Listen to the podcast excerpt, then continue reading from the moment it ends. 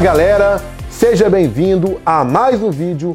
Eu sou o Mike Santos e tá começando agora o melhor podcast do Brasil, diretamente da casa de Pedro Faria. Fala, meu mano. Como é que você tá, Pedro? Bom ou não? Primeiro, um prazer enorme te receber aqui em casa. Sinta-se em casa, né? Sinta-se em casa, sim. Você tá toda vontade, né, cara? Cara, tô, tô em casa. E pra mim é um privilégio, uma honra poder falar pra sua turma aí. Bora, vamos entender um pouco da história do Pedro aqui, vai ser bem legal. Bora? Pedro, só pra gente entender um pouco, quem que é o Pedro hoje, cara? Cara, o Pedro de hoje é um empresário, um pai de família.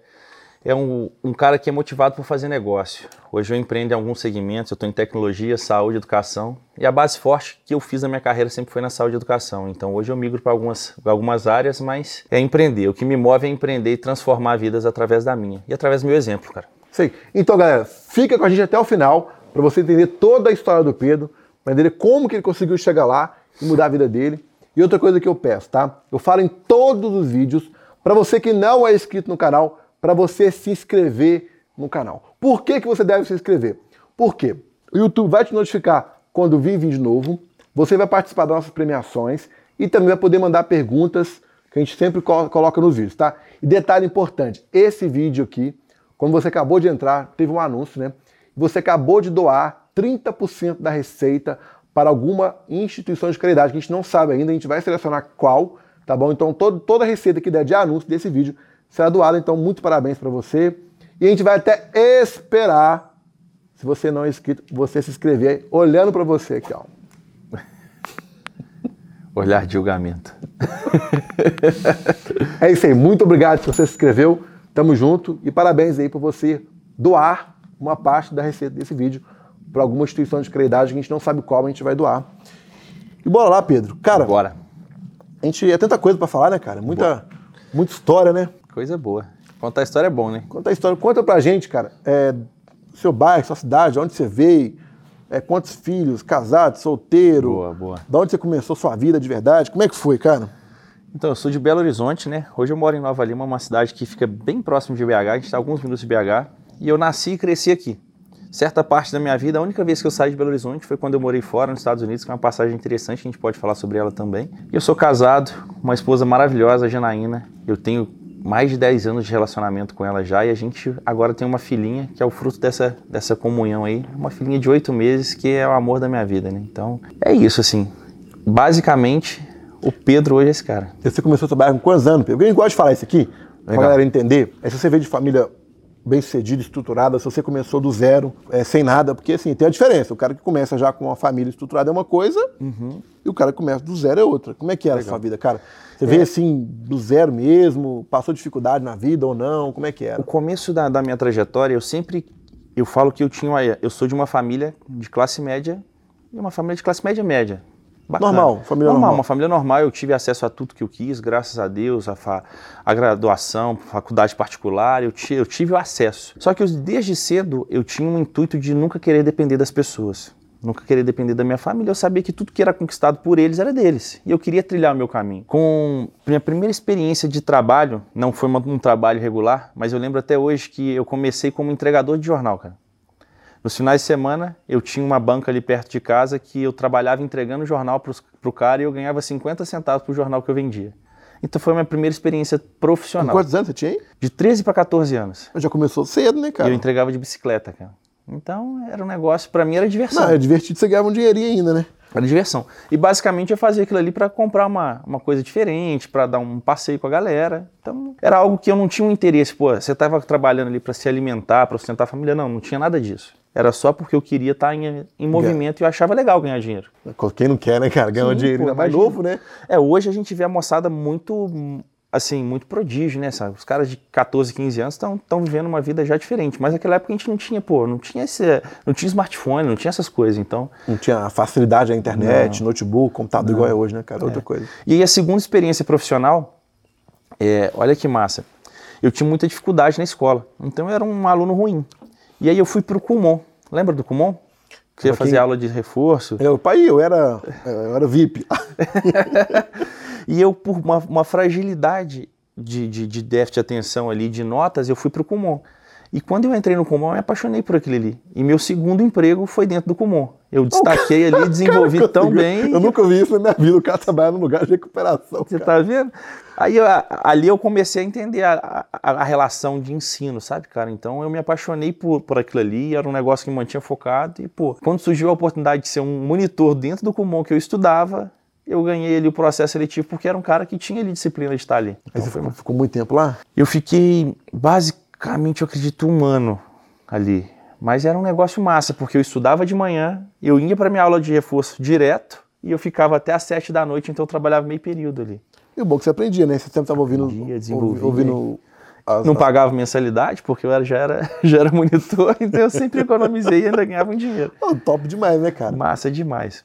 Mas de- depois, como é que foi, cara? Depois, assim, depois dessa jornada eu tive alguns outros empregos, mas coisa nem tanto relevante que eu posso contar pra galera aqui, que, que é algo interessante. É legal mostrar pro pessoal que, assim, é muita. Porque eu vejo muito, assim, os trabalhos que você teve lá, na- lá atrás agregou alguma coisa. É o que me moldou para eu estar quieto hoje, né? Assim, É, alguma coisa você que- aprendeu. Que, o lugar que a gente está hoje, a posição que a gente se coloca, é fruto do que a gente fez. Não tem como, nem tudo é sorte na vida, né? A galera, ah, o cara tá ali hoje, cara, olha para trás. Então existe muita coisa. E pelo que eu- uma passagem que eu posso falar para a galera que é muito importante é quando eu tinha 19, 20 anos, quando eu tinha 20 anos, é, eu já trabalhava em outros empregos, eu trabalhava em dois empregos nessa época.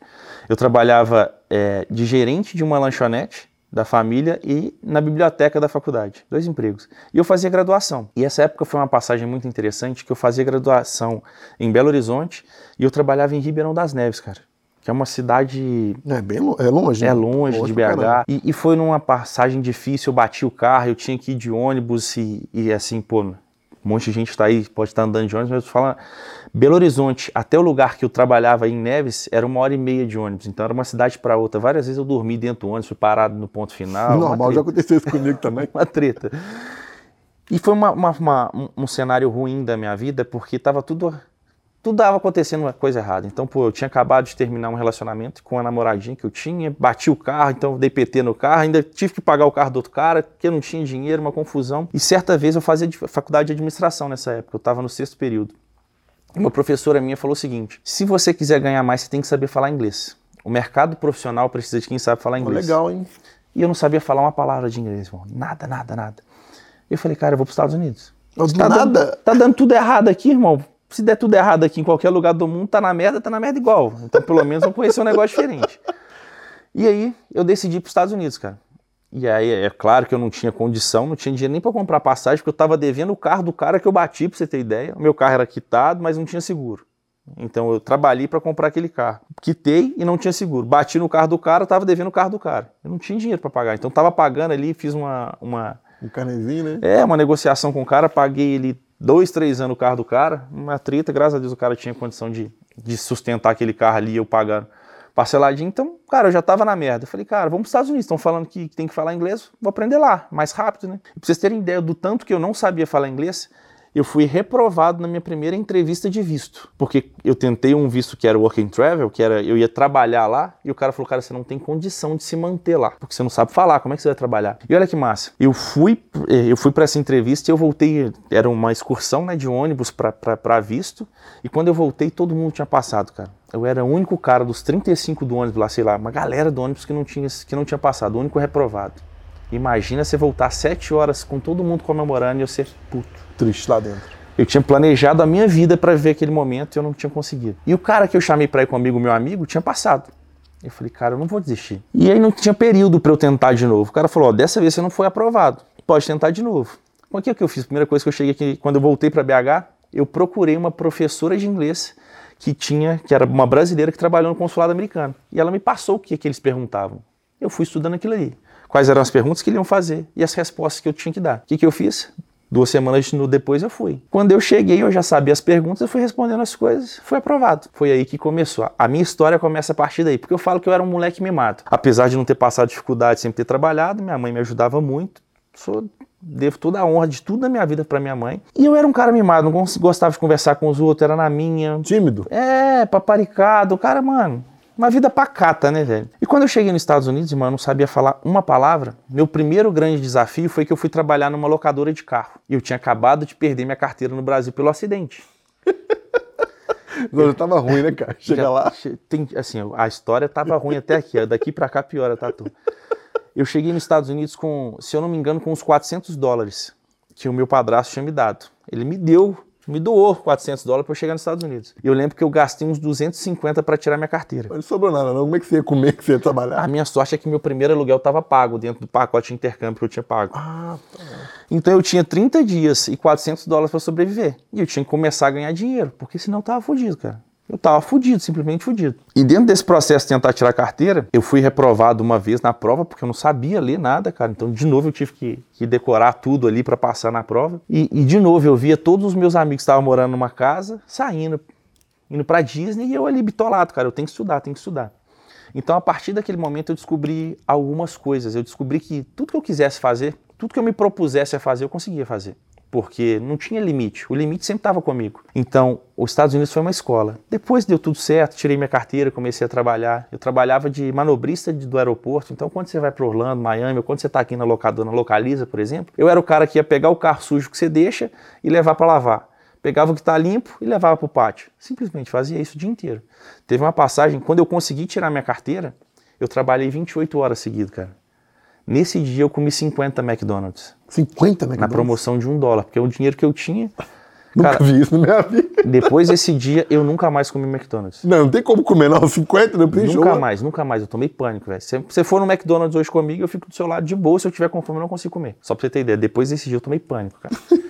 Então, a história bizarra, assim, de, de, de, de dia a dia, assim. Trabalhei por 28 horas dirigindo um carro, porque eu tinha que fazer a grana que a minha galera tinha feito. Porque geralmente os caras trabalhavam ali 8, 6 horas por dia e nos Estados Unidos te paga por hora. Então, Você ganhava o que por hora? Que é uns 5 reais? Eu acho que naquela época, eu não lembro bem. dólares, né? Eu não lembro se era 4,50 ou 4 eh, 4,50 ou 5,40. Eram dois desses dois números. Dólar por hora. E você ficou 28, 28 horas dentro de 28 um horas carro trabalhando. dirigindo? É, mas eu dirigia daqui até ali e voltava. Era um trabalho extremamente Ah. monótono, cara. É, porque você só repetia toda a mesma coisa toda hora, né, cara? Você pegava o carro no pátio, descia um andar, levava, subia com ele. Ficava fazendo isso. Mas Extremamente monótono. E aí tem um ponto de chave de virada. É, eu fiquei uns dois meses nesse emprego, mas, cara, eu não recebia bem. Não tinha condição de receber bem ali. Por mais que eu trabalhasse 10 horas, 10 horas vai dar 50 dólares, por exemplo. Cara, o aluguel é em dólar. O cara faz a conta, 250 reais, 300 reais estava recebendo, é. Mas o meu aluguel era em dólar também. Então tudo a gente gastava. E aí tem uma grande amiga minha que morava em Boston. Eu estava em Orlando, Boston, do outro lado, cara. Lá em cima, é lá no longe, meio. é longe pra caramba. E ela falou assim: Pedro, aqui eu consigo um emprego pra você pra você ganhar 9 dólares. Eu falei: Vai agora. rico, filho. Tô rico. Vambora! E ela falou assim: Pedro, e mais incrível ainda, eu tô indo passar minhas férias em Orlando, eu vou de carro, você volta comigo. Porra, Uai, tá- como não? É, é, Disney, Só, ela só esqueceu de falar que eram 24 horas de carro. E o marido dela na época, o namorado dela na época, ele tinha ido pelo México. Então ele não parava numa estrada ou outra, ele mantinha, ele não podia passar velocidade, as estradas lá você não pode passar velocidade, porque se passasse ele ia parar, então ele ia na velocidade padrão. A mesma coisa você tá aqui na BR, a gente tá a 80, a gente ia dar 100, né, 120 e tal. Lá não, ele, ele estava 80, ele ia 70. Mano, 24 horas de carro. Direto. Mano, dá o som, não? Imagina. Porra, velho. Você é só setentinha ali obedecendo? E aí, eu- aí, os caras falam assim que lá o, filho chora e a mãe não vê, né? Aí começou assim, eu achava que minha vida tava ruim, veio a piorar. Que louco. Quando eu cheguei lá era fevereiro. Então eu tinha, eu saí do Brasil em dezembro, começo de dezembro, fiquei dois meses nesse emprego. E em fevereiro eu mudei pra lá. Eu lembro que era exatamente fevereiro porque era carnaval. Eu acho que era meados ou finalzinho de, de fevereiro. Cara, quando eu cheguei lá, eu acho que era um inverno de menos 10. Menos 10, mano. Nossa, cara, pro brasileiro isso aí Eu é. nunca tinha visto neve, É mano. como mais de, a menos 50. Não, nunca tinha visto neve. Só que o emprego que ela ia arrumar pra mim era na construção. Na neve a construção para. Eu fiquei exatamente 45 dias dentro de casa. Na casa dela, morando de favor, sendo sustentado por ela. Não, já tava ruim, então realmente piorou. Só que ela tinha um marido que não me conhecia e eu fui com meu brother. Então morava eu e meu brother dentro da casa dela e o marido dela aceitou isso tudo, cara. Então eu fui muito abençoado. Mas ali, quando eu mudei pra Boston, é que eu vi que, que o filho chora e a mãe não vê mesmo, cara. Então, depois, quando eu consegui meu primeiro emprego, eu era motorista de novo, motorista de uma lavanderia. E era uma lavanderia diferente. Aqui no Brasil, eu nem sei se a gente tem esse tipo de lavanderia. A gente era uma lavanderia que prestava, é, prestava serviço para a seguradora. Ou seja, lá teve uma enchente. Eu ia dentro da casa tentando ver quais roupas do Mike eu conseguia recuperar, a cortina, para o seguro pagar menos para o inquilino. Então, pô, entrou um gambá dentro do, do, do aquecedor do cara. Aí vai lá, pô, essas roupas aqui não tem, não tem seguro, tu tem seguro, mas essa aqui não consegue recuperar. Então era o cara que ficava ali tentando. Que se vicia, cara, nunca que Pô, Só que eu já entrei em casa, por exemplo, de, de, de uma casa que pegou fogo. Eu entrava ali, por exemplo, tinha um animal do cara morto, eu tinha que passar em cima do animal e tirar as roupas. Então, assim, eu vivi uma, uma época treta ali também, era um serviço ruim. E tem uma passagem massa desse emprego, o meu chefe era um italiano. E eu já estava começando a falar inglês e já estava começando a desembolar. Então, só para vocês terem ideia, eu trabalhava nesse emprego 10 horas. Só que eu estudava 6 horas. Eu estudava 6 horas e trabalhava 10. Então, eu sempre pautei que eu tinha que aprender inglês. Eu fui para lá para aprender inglês. Então, eu estudava 6 horas por dia e trabalhava 10 horas por dia. Entre, 10, entre 8 e 10 horas, eu sempre tentava fazer uma hora extra porque tinha demanda e eu queria ganhar mais dinheiro. E, e nessa passagem, eu lembro que o dia que eu pedi demissão desse emprego, porque eu comecei a eu, eu arrumei um segundo emprego, parei de estudar e arrumei um emprego de entregador de pizza, que eu ia trabalhar mais algumas horas, então eu ia trabalhar nessa lavanderia entregador Bom, você é batalhador mesmo, né, cara? Você ia em cima Sempre de tudo. Fui, mano. Deu grana, você tava no negócio. Tava ali. Né? E essa época, eu estava até hoje em São Paulo, um cara perguntou assim, Pedro, mas como é que você consegue dormir pouco hoje, mano? Eu durmo entre 4 e 5 horas para mim tá zero. Até hoje também você dorme? Normal. Assim, eu me adaptei a dormir. E hoje eu durmo muito, comparado a lá. Lá eu dormia 3, 3 horas e meia. Não, tá doido, hein? Porque eu tinha que desenvolver, cara. Quando eu, quando eu fui para os Estados Unidos, eu coloquei na minha cabeça o seguinte, eu nunca mais vou pedir um centavo para ninguém. Eu não aceito eu ser ajudado por alguém. E quando eu saí do Brasil, meu pai e minha mãe separaram, meu padrasto e minha mãe separaram. Então as coisas que já estavam meio balançadas ficaram pior, porque pô, a minha mãe ficou ali mal amparada, tinha minha irmã, a renda da casa foi dividida, então começaram a passar uma situação, não passaram dificuldade, mas foi uma situação ruim. Então às vezes o dinheiro que eu ganhava eu tinha que também mandar. Ah, você ajudava para cá. cá. também? Ajudava para cá. Então, cara, a minha vida era ela, É porque se você fosse converter, você ganhava era muito é, era muito mais diferente, né, cara? Sim, era diferente, mas é, aqui era muita grana, mas lá não era. Não, lá era moeda local. Aí. Moeda local. E uma passagem interessante da minha vida é que quando eu pedi demissão para esse, esse meu chefe italiano, ele mirou para minha cara, olhou assim e falou assim: ó, Você tem certeza que você vai fazer isso? Porque eu te garanto que você não vai ser nada na vida. Aí foi a motivação para você. E a partir dali, eu lembro que eu repetia todos os dias para mim uma mesma frase: Eu vou gerar orgulho para minha mãe e para mim o que ele está falando não é sobre mim, tá? É sobre ele. Eu falava todos os dias essa frase para mim. Todos os dias, irmão. Então eu saí ali, daquele dia eu saí, arrumei um emprego numa pizzaria para trabalhar à noite e em outra para trabalhar de manhã.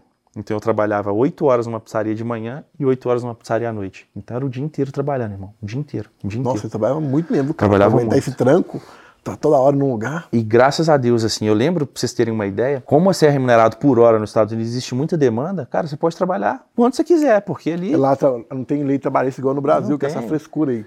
Então, assim, ah, você trabalhava todos os dias 16 horas? Não, tinha dia que, pô, a pizzaria não tinha volume, não, vai para casa, porque os caras tinham... Como... Por que, que eu gostava de trabalhar em pizzaria? Porque eu ganhava por hora, que existe um salário mínimo que se pode pagar na hora, só que eu ganhava muita gorjeta. Ah, isso é bom, dava, dava bem? Pra você ter ideia, no final eu ganhava, em média, 1.200 dólares por semana. Com gorjeta? Não, entre... ao ah, todo, ao... entregando pizza. Mas você pensa o seguinte, 1.200 dólares por semana, eu ganhava 4.800 dólares no mês. Cara, eu tava vivendo uma vida boa. Por exemplo, eu tinha um carro bom, eu morava numa casa legal, eu teve uma época que eu comprei uma motona. Então, cara, eu tava vivendo uma vida legal. E eu tinha decidido é, viver uma vida lá. Uma passagem curtinha que eu esqueci de contar para vocês. Quando eu trabalhava nessa lavanderia, eu lembro que o, o, que eu ganhava e o que eu tinha que pagar, a conta não fechava. Eu tinha exatamente 4 dólares para gastar com comida por dia.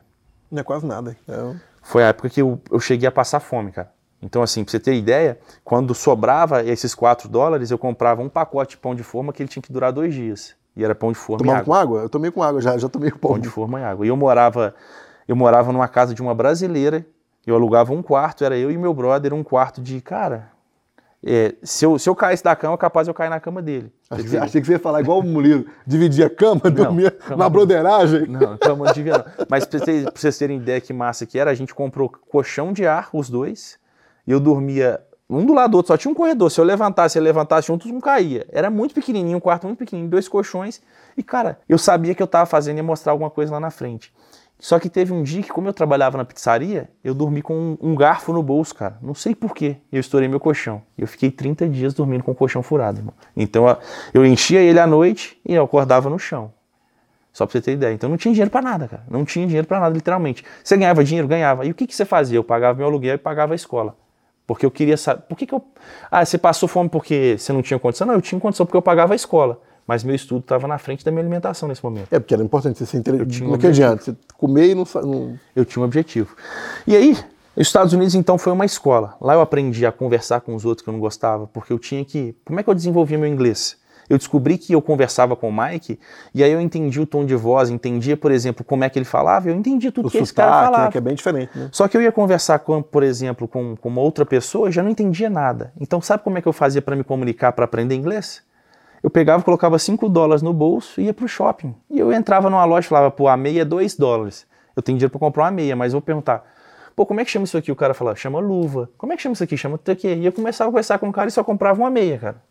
Mas pelo menos você comprava. Eu tava né? ali para conversar, cara. Então eu, me, eu, eu tinha que me expor para conversar e para aprender o idioma. E aí fora que eu comecei a dizer, ficar mais desinibido. Você aprendeu muito rápido inglês, se for olhar bem, não aprendeu ou não?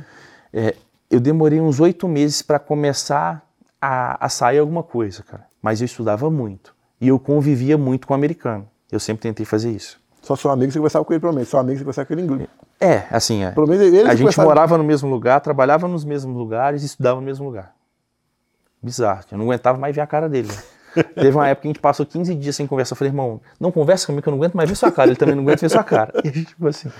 E aí que massa eu decidi morar nos Estados Unidos, cara. Eu falei, cara, eu não saio daqui nunca mais. É um país bom, me proporcionou muita coisa, me ensinou. Tem muita coisa boa lá, né, cara? Só que aí teve uma passagem interessante. Minha mãe passou mal aqui e ela quase veio a falecer, assim. Ela que isso? O que, que deu com passou, ela? Cara? Ela teve um apendicite que evoluiu muito e tal e não cuidou. É, apendicite, é se não cuidado, vira um problema sério. E aí eu decidi vir embora, cara. Quase dois anos lá eu decidi vir embora. Você estava estruturado lá nesses dois anos? Estava bem? Ou estava na mesma coisa? Eu estava melhorzinho um pouco, mas não estava bem Tava bem em relação, pô, ganhava bem, mas trabalhava muito, igual um cachorro. Eu lembro que é, no, no, ano que eu estava lá, eu, eu, eu, eu, marcava os dias que eu trabalhava. Então a gente fala lá por turno, né? De manhã e de noite. Eu trabalhei todos os dias de um ano, menos um dia que eu deixei um turno sem trabalhar. 365 dias, cara. Eu não tinha folga, não tinha folga. E os dias que eu mais ganhava dinheiro era quando era feriado lá, cara. Que ninguém quer trabalhar. Ninguém quer trabalhar, mas eles te valorizam. Então sua gorjeta é maior. Então eu já tinha até essas coisas, cara, quando ninguém quer trabalhar, eu quero trabalhar. Então o cara sabia, mano, o, Pedro é o cara que não falta, o Pedro é o cara que tá aqui. Então eu sempre trabalhei muito, cara. E beleza, quando eu voltei, a única coisa que eu tinha juntado de dinheiro, eu comprei roupa. Lembra que tinha uma época que tinha, tava na moda da Abercrombie, aquelas roupas? Aí nego comprava de fora, trazia pra cá e vendia. Eu trouxe umas três malas de roupa, velho. Conseguiu passar com ela? Consegui passar, eu paguei a passagem da minha mãe, falei, pô, vou ter um lucrinho, comprei um Playstation, um Playstation sempre eu pagava a passagem, né, porque o Playstation você compra lá, o cara traz, você pode trazer, tá dentro do pacote, e aqui você vendia pelo preço da passagem, então eu sempre fazia isso com a minha mãe. Eu comprei um Playstation, comprei as malas, ela trouxe duas, eu trouxe duas, que eram uma minha e três para vender, e eu fico me mantendo com aquele dinheiro. Voltei a estudar, e quando eu voltei a estudar, eu arrumei um emprego de estagiário aqui no Brasil, ganhava mil reais, voltei ganhando mil reais. Eu falei, cara, tava acostumado a ganhar dinheiro, fazer minhas coisas, agora tô 4 ganhando mil, mil dólares lá, somando tudo. É, e eu voltei a morar na casa da minha mãe. Perdi minha liberdade, assim, morando dentro da casa da minha mãe, ganhando mil reais. Falei, cara, não dá. Eu fiquei nesse estágio uns quatro meses e falei, cara, eu preciso ganhar dinheiro. O que, que você fazia no estágio lá? Eu era um estagiário financeiro de uma instituição que, que. Você lembra aquela feira de produtores de Minas, que era tricô, Mares Tricô do Sul de Minas? Ah, eram umas, umas feiras que eu tinha. Era uma instituição que organizava esses eventos e tal. E aí, eu era estagiário financeiro, era a coisa que eu mais, mais não tenho. Assim, minha pior habilidade empreendendo era fazendo finanças. E eu era um estagiário financeiro, então eu estava totalmente deslocado. Eu só fui pelo dinheiro, cara. Só fui porque era mil reais, os outros estágios eram 300, 400. Só que eu falei, cara, eu preciso de mais. E aí eu voltei a fazer faculdade, né? Então eu pagava a faculdade vendendo as blusas que eu tinha, as roupas que eu trouxe. E aí, quando eu voltei, é, uma, uma, uma, parte interessante, né? É que eu falei com a, com a galera, cara, o que, que a galera que estuda comigo está ganhando dinheiro? Porque não é fazendo estágio. Oh, legal, é uma pergunta boa essa aí, tá? É, eu olhei para o mercado e falei, bicho, eu preciso ganhar mais. Quem Você olhava os carros da galera? Porque eu chegava a olhar os carros, Olhava, falei, pô, o fulano tem um carro massa, pô, eu tô a pé e o cara tem Pô, o que, que esse cara faz? Eu ia perguntar, falar, mas o que, que você faz? Eu comecei a perguntar os caras que tinham os carros legais, os caras que gastavam um dinheirinho na balada. Falei, cara, o que, que você faz? Assim, a máxima era, ou era representante comercial ou era vendedor. Eu falei, caralho, legal. Só que eu não sabia vender. No dia que eu descobri que alguns eram vendedores, eu falei, cara, eu vou arrumar um, um emprego de vendedor. Em pouco tempo eu entrei no Google, me cadastrei alguma coisa e dois dias depois eu arrumei um emprego. Avisei o lugar que eu não queria mais trabalhar e já me migrei. Eu ali virei vendedor de chip de telefonia. Sabe aquele plano corporativo, o cara bate sua empresa? Mas Mike, e aí, quer colocar um plano corporativo? Eu era aquele cara, o vendedor, cara. Só que eu não sabia vender, eu aprendi a comunicar, mas eu não sabia comunicar em relação a vendas, eu não sabia me portar, e ali foi um desafio grande. É, e aí, como é que eu ia passar daquele desafio. Eu falei, cara, não consigo vender. Pra você ter ideia, eu fiquei 30 dias sem conseguir fazer uma venda, cara. Pô, você era ruim mesmo, né, cara? Pra ficar 30 dias sem fazer nada. Mas, cara, assim, é porque eu, eu sempre modelei padrões. E aí eu via a galera ligando. Aí eu falei, ah, pô. você copiava, queria acho, copiar o. Ah, é, se o, se o Mike tá aqui você. ligando pra galera, ele tá ligando pra galera, eu vou ligar pra galera. Só que o Mike tinha uma lista ligando e não sabia que lista que era. Eu fui, peguei o catálogo, falei, pô, se ele cara tem uma lista de 20 nomes, eu tenho aqui de 50 mil, né, cara? Vou pegar o catálogo aqui e vou ligar. Só que eu não sabia abordar os caras por telefone. Eu não, eu não tinha um roteiro para Tinha uma definir. técnica de persuasão, negociação, nada. nada. né? E aí eu descobri que eu faltava técnica. E aí eu comecei a estudar vendas, mano, porque eu vi que era um padrão. Eu precisa, eu era vendedor e, cara, a educação sempre mudou minha vida.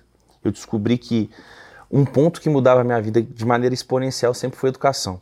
E nessa época, como eu não vendia nada e eu não tinha habilidade, as pessoas me tratavam mal por telefone. Eu via a galera vendendo, o problema estava em mim. E é bom que você reconheceu, né? Cara, o problema está no Pedro. Se o problema está no Pedro, o que, que eu tenho que fazer? Estudar vendas. E eu dediquei um período ali para estudar vendas. E olha que massa, eu fiquei ali de 30 a 60 dias dentro desse emprego sem vender nada.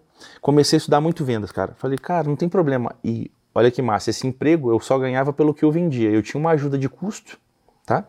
Que era diária lá de 5 ou 10 reais, se eu não me engano. Só que era, esse emprego era no quarteirão da frente da casa da minha mãe. Então eu não gastava essa ajuda de custo porque eu trabalhava dentro do escritório e eu não visitava ninguém porque eu não tinha venda, né?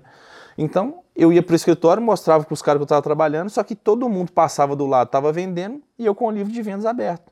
E os caras me zoavam, velho. Não vai a lugar nenhum. O cara retardado. Pô, você tá pagando ajuda de custo pra esse cara e ficar estudando? E eu só escutando calado, mano. Nunca fui de ficar confrontando ninguém, beleza. E olha que massa. De 30 a 60 dias sem fazer uma venda.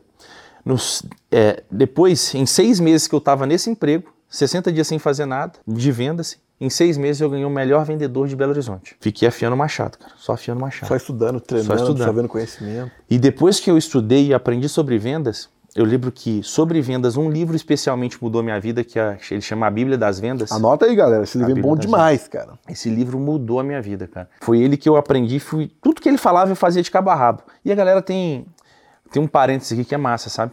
É, eu tenho um sócio que ele é um cara muito sábio. E ele falou assim, Pedro, tem muita gente que se você pode ver esse problema, às vezes o Mike vive é, cara, a gente lê livro achando que é uma historinha.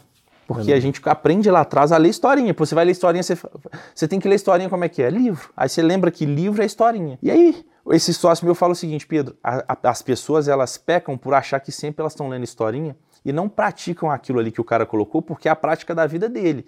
Se você quer ter o resultado que o Mike tem e ele falou que a técnica dele está no livro, aplica.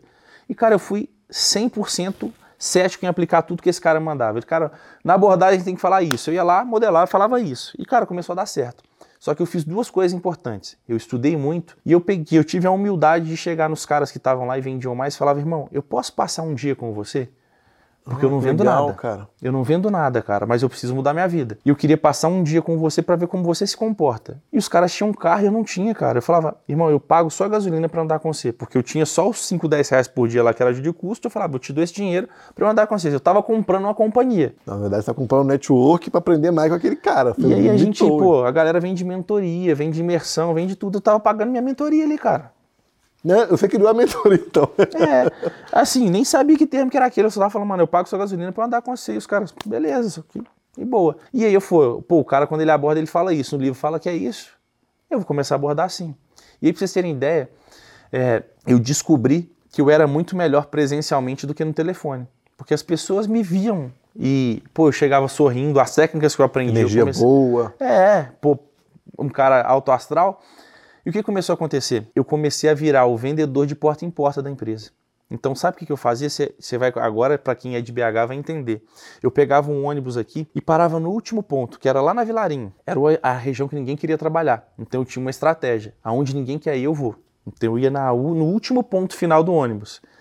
E sabe qual que era a minha rotina? Eu pegava a Vilarinho de um lado, eu subia, batendo de porta em porta nas empresas. Conheço todas aquelas empresas. De hoje fechou muito, mas, cara, era ca casa de, de construção, era lanchonete. Venda de produto de carro, eh, de equipamento. Só que eu ia de um lado de dia e no outro eu voltava. Então eu chegava por volta de 7 horas da manhã. Eu chegava no lugar, mas só abria 8. Eu, eu chegava junto com o dono.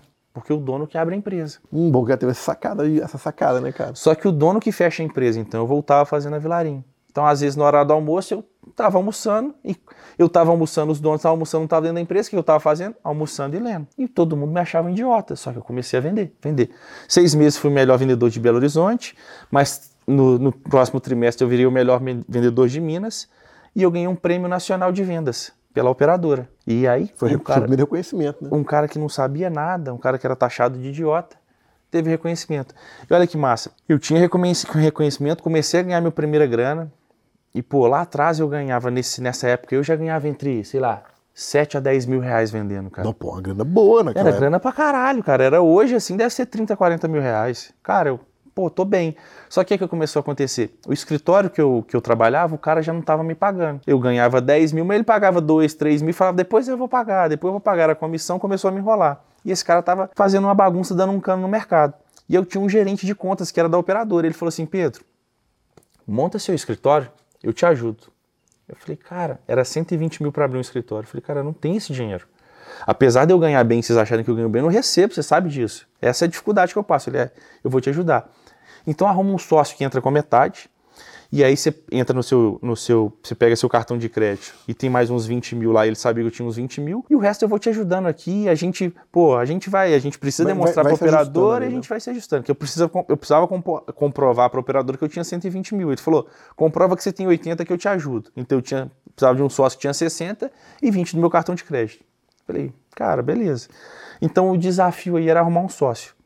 Só que eu fazia administração de empresas, mas eu falo que a graduação ela não te ensina a ser empresário. Não, tem, é no é dia a dia. Ela te dá base teórica, né? E, cara, eu arrumei um primeiro sócio que era um amigo meu de infância. E eu lembro na decisão, ele falou assim: cara, o que, que eu vou fazer? O que você vai fazer? Eu falei, mano, não sei, nós vamos descobrir no caminho. Mas não vamos fazer. Se você tem o dinheiro, você tem a vontade, nós vamos fazer. E olha que massa. É, nesse, nesse nosso negócio, nesse primeiro negócio, a gente virou destaque como os, as maiores empresas que vendem do Brasil. A gente ficou entre as 15 maiores do Brasil em pouco tempo. E a operadora tinha uma pressão muito grande com a gente em contratação e desenvolvimento. Em um ano, a gente tinha ali uns 45 funcionários, vendedores de rua. Só que qual que era a lógica, Mike? Quase que 80% das vendas escritórios ainda era minha. Eu não era um. Ah, você, pessoa. Ah. Eu tinha um monte de vendedor que não vendia, porque eu não sabia passar minha habilidade para os caras, então eu não era um empresário, eu era um vendedor da minha própria empresa. O meu sócio ficou com a área financeira, que ele não sabia fazer também. E por mais que a gente vendesse bastante. Não é, sofria por causa dos. A gente sofreu um baque. É, em um ano e meio a gente quebrou esse negócio. Então, um entrei, ano e meio você quebrou, um meio, cara? Eu quebrei devendo. 45 funcionários? Devendo 250 mil reais. Foram meus primeiros processos trabalhistas que eu não sabia nem o que, que era. Eu não entendia de gestão, não entendia de gente, não entendia de contratação. Aí já é uma dica para galera. Antes de você construir um negócio, entenda sobre pessoas, gerenciamento, processos. Tem uma frase que ela me move. Eu falo o seguinte: a estratégia sempre vem antes da estrutura. E nesse meu primeiro negócio, eu você fiz... foi na... você simplesmente, ah, vou abrir, vou começar o é, negócio e foi. Mas mais ainda, Mike, eu fiz um ambiente que eu gostaria de trabalhar. Eu falei, cara, eu vou fazer o melhor ambiente que eu gostaria de estar. Um ambiente que, pô, eu acho massa do caralho. Só que eu fiz o lugar que eu queria. Eu não fiz o lugar que os colaboradores queriam. Então eu estava fazendo um negócio para mim.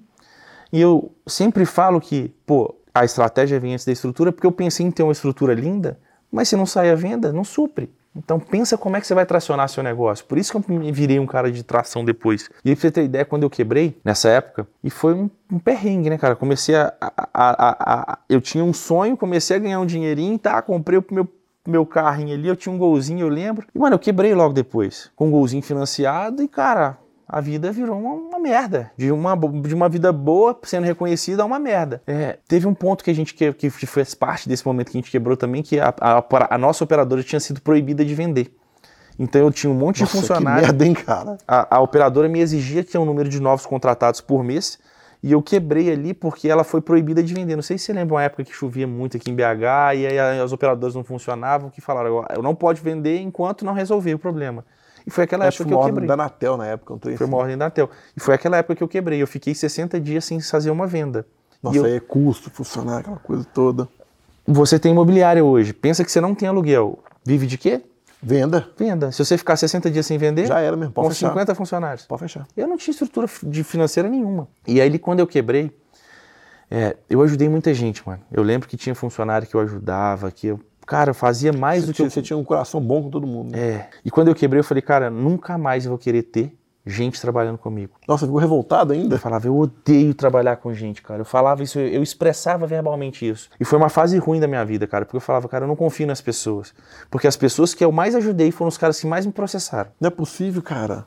Teve uma- um, uma- um fato, uma foto que era interessante. Trabalhava um marido e uma uma- um casal comigo.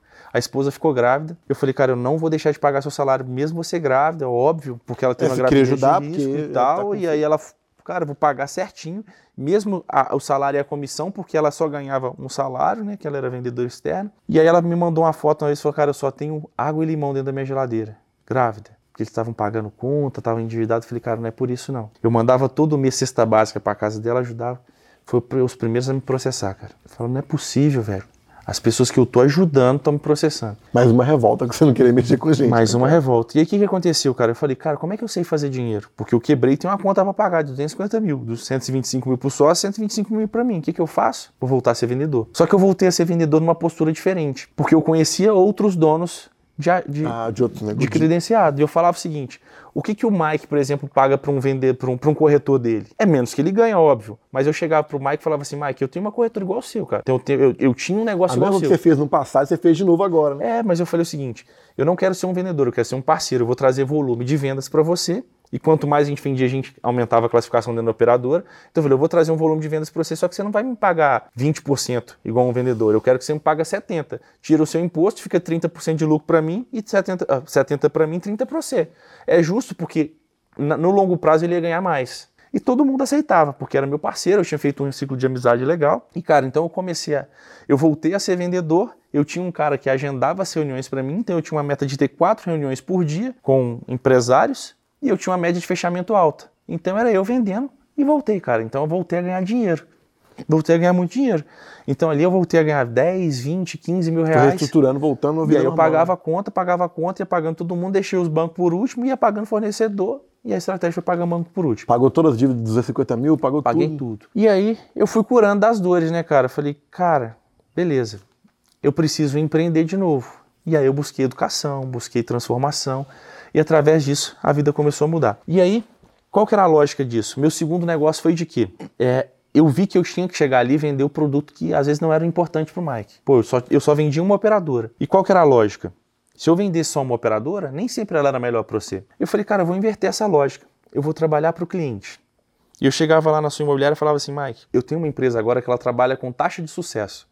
Você me paga 30% do valor que eu reduzi da sua conta, baseado num período, Ah, estratégia boa essa. porque eu não precisava mais vender o que o cara não queria. Eu podia Você trabalhar. vendia solução pra ele. Eu cara. que gerei um produto de recorrência, mano. Isso aí há 10 anos atrás, velho. Já pensava nisso já? Não pensava, só criei. Achei que você tinha estudado. Não, o negócio de recorrência. não sabia nem o que, que era, mas o que, que, qual que era a minha lógica? Eu fazia uma venda, mas eu poderia vender para esse cara daqui a dois anos, porque eu tinha um contrato de 24 meses. Então eu Ótimo. ficava- Mano, tava amarrado com ali, ó. É, mas eu ganhava uma grana legal quando eu vendia. Mas eu falei, que tal ganhar uma grana todo mês de um monte de cliente e não ter que ficar vendendo pro produto da operadora? Porque se, se, se essa operadora tem problema de sinal, a culpa é minha. E não é minha. A real é essa. É, merc- é, É empresa, mercado. é mercado. E aí o que, que eu fiz? Nessa estratégia eu comecei a ter os maiores clientes de, por exemplo, ó, a Baker era cliente meu nessa época, a Chili Beans é, era cliente meu Não, nessa época. empresas, né? É, cara, a Cofermeta, todas as maiores empresas de BH, dessas grandes corporações, começaram a ser meus clientes. Porque eu precisava de ter gente com conta alta para eu conseguir reduzir um percentual e o cara ficava feliz. Então eu era, eu estava terceirizando o setor de telefonia dentro dessa empresa e eu só recebia se eu tivesse redução. Então, pô, se o Mike tinha uma conta de 10 mil e eu, eu não reduzisse nada, ele não me pagava nada. E eu trabalhava para ele o mês inteiro. Mas se reduzir, você ganhava ali. Aí, por exemplo, se eu reduzisse para 5 mil sua conta, eu ganhava 30% dos 5 mil que eu reduzi. R$ 1.500 era do Pedro. Então a gente tinha um contrato em relação a isso. Todo empresário ia querer pagar, mas pô, tá reduzindo aqui para mim. E qual foi a segunda melhor estratégia que, que a gente conseguiu entender desse negócio? Eu não precisava ir para o mercado mais. Eu chegava e falava, Mike, você conhece alguém, algum grande empresário? Ele falava, pô, eu, os grandes empresários, tem amigo grandes empresários. Eu falei, pô, tô prestando um serviço legal para você. Você me indica por mais uns três? Ah, você já fazia já a folhinha de indicação, né? Eu descobri que eu não precisava mais ir no mercado porque era muito difícil eu conseguir reunião com os caras grandes. Mas os grandes são amigos dos grandes. Aí você me. Já aí, galera, mais uma dica, ó, galera. Para quem tá com, fazendo negócio em empresa B2B aí, ó, peça indicação para os próprios empresários e pessoas que você está negociando. É isso, eu falo que a gente vive em tribo. Tem muita galera que é do marketing digital. Vocês vivem em uma bolha. Só que todo mundo vive na sua própria bolha. E não então pode. pensa. Ah, um médico Não, ele é amigo pode, de mas quem? não é bom, né? É, mas um médico é amigo de quem? De médico. De médico. Então, quantos caras, quantos é, donos de imobiliária você conhece? Um tanto. Eu não conheço nenhum. Só Porque você. você, porque você não é da área. Olha que louco. Só que se eu quisesse vender para imobiliária, era mais fácil eu falar, Mike, eu fiz um bom serviço para você, me indica pro resto? Você fala, lógico, tá todo mundo aqui, ó. Não, eu indicava cinco assim, agora aqui, ó. Agora, só que se eu fosse chegar nesse cara num dono Não, de um é grande demais. se o cara falava, tô cagando para reduzir o telefone, eu quero é vender. Só que eu já chegava Já, já engatilhado. né? Não, muito então bom. foi um cara. negócio que começou a crescer. E, cara, nesse negócio foi um- um negócio que me estabilizou na época. Eu ganhava cerca de 30 mil reais por mês e eu tinha dois colaboradores. Tava Mas, curando da pô, dor. bem melhor, porque você estava com 45 lá. Só que o que, que aconteceu? Era um negócio que me sugava muito, cara. Esses donos de, de grande empresa, os caras são o dono do mundo, né, cara? E aí esses caras me ligavam 4 horas da manhã e falavam o seguinte, Pedro, meu telefone não tá funcionando. Cara, não tem como resolver. Só que era um negócio maçante, era pressão demais, porque eu tinha que trabalhar no detalhe. Às vezes, pô, o cara viajava para os Estados Unidos sem contratar o pacote, sem me informar, e a telefonia era mais cara, era diferente do que é na época, estourava a conta dele e não me pagava a minha remuneração por uma cagada que ele tinha feito. Então começou a ter os problemas, que eu não conseguia controlar também. E aí, eu fui fazer um curso de, de desenvolvimento pessoal. Sabe os Segredos da Mente Milionária, o livro? Eu fui fazer aquele curso presencial, o curso do livro. E lá, ah, isso aí tem uns sete anos atrás, me desenvolvendo, eu falei, cara, não é esse negócio que eu quero para minha vida lá na frente. Dentro do evento eu decidi que eu ia fechar essa empresa. Ganhando 30 mil reais eu tinha acabado de ficar noivo da minha esposa. E olha que massa, dentro do evento eu fui fazer uma dinâmica com um cara. Um cara aleatório. Veio um cara da plateia e falou, eu tenho que fazer dinâmica. Ah, vem cá, o Mike. Cara, eu achava que eu podia comprar tudo. Essa época eu já tinha uma BMW. Pô, ninguém na minha época tinha uma BMW. Da minha galera tinha uma BMW. Tava já tinha uma estourado, né? BMW. Tava, tava rico, velho. Rico. Eu falava, cara, não tem o que, que eu não consigo comprar. Só não consigo comprar uma casa porque eu não quero. O cara falou desse. A minha lógica era essa. E quando eu fui nesse, fazer esse evento, esse cara me parecia um vendedor, cara. Pá, pá, pá, pá. E eu perguntei quanto que esse cara ganhava, porque era uma dinâmica lá. Você foi sempre curioso, sempre perguntava, Sempre, né, cara? Isso é Não legal. tem vergonha muito- de nada, velho. Só que era uma, uma- na dinâmica. Ele me perguntou, eu falei 30. Ele me olhou com cara de dó, mano. Ele falou que ganhava 150. Eu falei, não tem como, mano. Não tem como gastar 150 mil reais, mano. Era cinco vezes mais do que o cara que se achava rico ganhava. É a mesma coisa você pensar, o que, que você ganha? Você pensar cinco vezes, mas você não aguentava gastar, mano. Eu falei, não é possível, mano. Ele ganha 150. E aí ele me falou que ele era médico. Eu achava que o cara era um vendedor, ele era médico. E aí ele me falou que ele tinha uma ideia de um projeto que era ensinar gestão e marketing para médicos. E eu amava gestão, cara. Eu amava gestão e amava marketing. Nessa época eu fazia mestrado de marketing fora do Brasil. E aí eu falei, pô, cara, eu estudo muito marketing e tal, e não tinha nada a ver com o digital que é hoje. E ele falou, cara, vamos montar um negócio junto? Eu falei, óbvio. Você ganha cinco vezes mais que eu, irmão. Que você me chamar para pular aqui, nós vamos, hein? Eu quero desenvolver, eu sempre quis isso. Aí ele falou um negócio massa. Ele falou assim, Pedro, na terça-feira, às 2h33, eu vou te ligar. Me fala um número assim, cara, eu não lembro o número certo. E aí a gente vai falar sobre esse negócio. Eu falei, beleza. Voltei para casa, era sexta, sábado e domingo, né, o evento. Voltei para casa e comecei a desfazer os contratos, estava decidido, cara. Noivo, tinha um casamento marcado, ganhava um dinheirinho, não tinha uma reserva financeira muito grande não, mas tinha uns negócios que eu podia vender, carro, tinha uns apartamentinhos, falei, vai vender essas porra. Mas tá tudo bem, cara, não tô fazendo o que eu gosto e tô decidido, não quero mais. Aí na terça-feira, às 2h33, Oi Pedro, tudo bem? Quem fala aqui é, é a Roberta, secretária do Dr. Rolf. Eu falei, caraca, esses caras são ricos, é porque tem secretária mesmo, velho. Os caras são tirados, são Não, bacanas. folgado. E aí, eu olhei no relógio, 2h33, o horário que esse cara falou que ia me ligar. É por isso que esses caras são ricos, eles são excêntricos, né, velho? E ele falou, Pedro, é, vamos fazer aquele negócio que eu tinha te falado? Eu falei, bora, bora fazer. E aí, ele falou assim, cara, vamos fazer aquele negócio, mas eu quero te mostrar, eu tenho um curso já, mas que ensina a técnica vascular. E vai ser esse final de semana em Goiânia. Você tem disponibilidade para ir? Isso era na terça, o curso começava na quinta. Cara, eu tava desempregado, se for pensar, né? Eu era de, de empreendedor a desempregado naquele momento. Falei, ah, deixa eu ver minha agenda. Tinha nada na agenda. oh, vambora, vou comprar a passagem aqui e vou. Só que eu não sabia nem o que eu tava indo fazer lá, irmão. Mas você tava indo, né? Eu tava indo. E como é que você explica em casa pra sua noiva? Eu tô indo encontrar um cara em Goiânia que ele tá me chamando pra fazer um negócio que eu conheci semana passada. Que eu não tô, sei o que, e, que e é. tô desempregado e não sei o que que é. Cara, minha esposa sempre foi muito massa comigo. Vai lá, pô. Se você tá achando que vai ser alguma coisa Pô, é boa. legal mesmo, viu? Outra mulher não ia, não ia gostar, não. E aí, cara, o que que é massa? E minha esposa sempre comigo, cara, em todos os momentos, todos os momentos. Quando eu comecei a vendedora, eu não tinha dinheiro pra pagar, pra sair com ela, pagar, ela que pagava, irmão. Sempre, minha esposa É sempre foi legal, toda, alicerce. atrás de todo grande homem tem uma grande esposa. ó. É, ela, cara, ela sempre acreditou em mim em momentos que eu não acreditava em mim. Isso é forte. Ela sempre acreditou em mim, cara. E eu não acreditava. Você não acreditava, não sei, mas ela acreditava. Ela acreditava. Mas que bom que você é uma pessoa muito boa pra estar Ela com é você. foda. cara. E eu tenho, assim, graças a Deus, eu tenho a sorte de ter ela do meu lado sempre, mano. Sempre, sempre. Pra tudo. Ela tá ali, cara. Ela é o pilar forte. E aí, eu cheguei em Goiânia e eles ensinando lá, varizes e tal. Pá, falei, que nossa, esse trem, mano. Tem de variz, nada a ver com o seu business, né, "Ixi, cara? Eu vou fazer o que eu sei fazer. Me empresta a estrutura que você gastou de custo desse evento aqui, que eu vou ver isso aqui, como é que faz um evento. Pedi a. a- Quem tomava conta do evento todo, do, do, do curso dele, era uma. Era uma enfermeira, cara. Eu falei, ah, por que, que a sala tá vazia, só tem oito pessoas? Você tá falando que existe um monte de médico, porque tem só oito pessoas. Por que, que uma enfermeira toma conta? Me dá a planilha aí de custo. Aí eu falei, pô, o quarto de hotel que ele tá ficando é mais caro que o meu, e o hotel só tem uma categoria. Por quê? Porque eu era pechincheiro, velho. Já ligava pro hotel aqui, ó, quanto que é? Não, não, não, não. É de desconto, e paga na vista, e paga em dinheiro. Era assim, mano. Aí eu lembro que, pô, pra mim, pra ele já teve diferença. Eu falei, cara, esse cara faz evento aqui tem cinco anos e pra mim é mais barato que pra ele. Aí eu comecei. Pô, eu liguei lá, falei, ó, vou fazer um evento aí, quanto que vai ser a sala? Não, não, não, não vou pagar esse preço, não. Não dou conta, não dou conta. Aí pra você ter ideia, tudo que ele estava fazendo, eu já fiz uma lista secundária das- dos, dos contratantes e eu economizei 36% para ele no próximo evento. Só que eu não mostrei para nada, eu não mostrei nada. Ah, e ele tinha um sócio que eu não conhecia. Ele fazia, eles faziam um evento direto, quatro vezes no ano. E aí me aconteceu um negócio legal, cara. Eu sempre fui vendedor depois daí, tá? Eu via que os caras chegavam no curso e chegavam assim para essa enfermeira deles. Eu quero fazer o próximo curso deles. Ela falava, ah, eu te ligo depois. Eu te ligo de, na- no, decorrer da Ó, semana. Te digo depois, é o cliente. Eu falei, caralho, eram uns cursos de 5, 6, 8 mil reais. Eu te ligo depois. Falei, caraca, como é que liga depois? Vai fecha esse negócio na hora. E ela, ela, cara, ela era enfermeira, ela não era vendedora. Ela tava ali pra ajudar os caras, porque.